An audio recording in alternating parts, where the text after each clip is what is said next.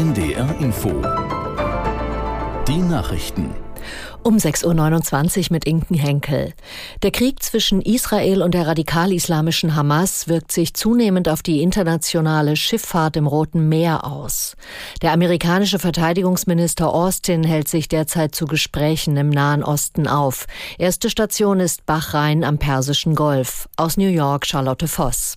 Erst gestern hat der amerikanische Zerstörer USS Carney 14 Einwegangriffsdrohnen über dem Roten Meer abgeschossen.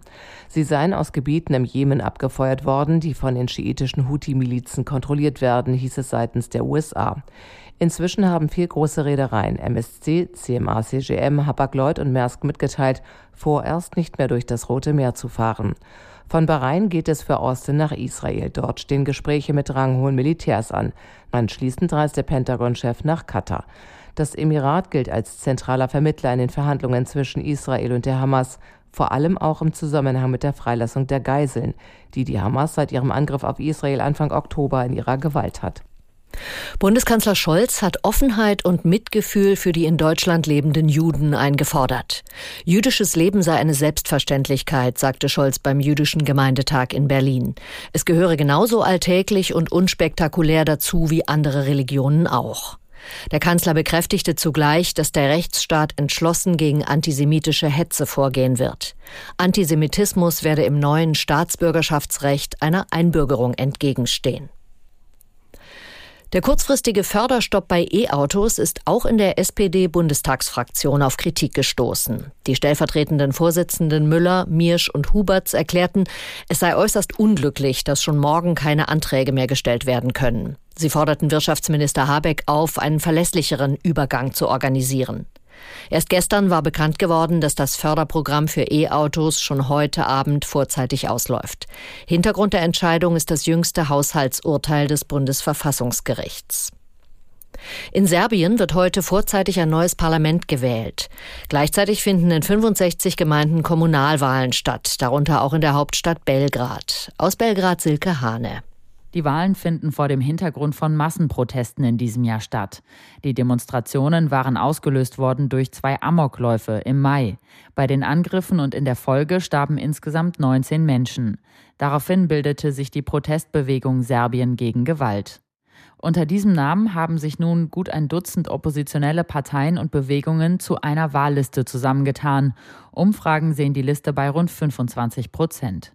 Führend ist laut Umfragen allerdings die serbische Fortschrittspartei, zu der auch der Präsident des Landes Alexander Vucic gehört. In der ersten Fußball-Bundesliga hat der VfL Wolfsburg drei Punkte geholt. Die Mannschaft setzte sich mit 1 zu 0 beim Tabellenletzten Darmstadt durch. Leipzig gewann gegen Hoffenheim mit 3 zu 1. Die übrigen Ergebnisse?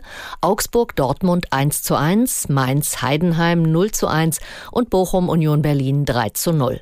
Und in der zweiten Liga hat Holstein Kiel am Abend gegen Hannover mit 3 zu 0 gewonnen und damit zumindest vorübergehend die Tabellenführung übernommen.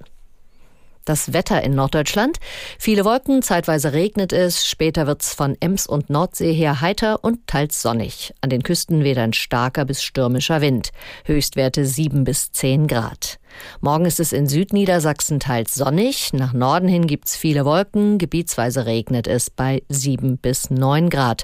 Und die weiteren Aussichten am Dienstag zeitweise Regen 6 bis 10 Grad. Am Mittwoch teils stark bewölkt und Regenschauer bei 5 bis 8 Grad. Das waren die Nachrichten. NDR Info Hintergrund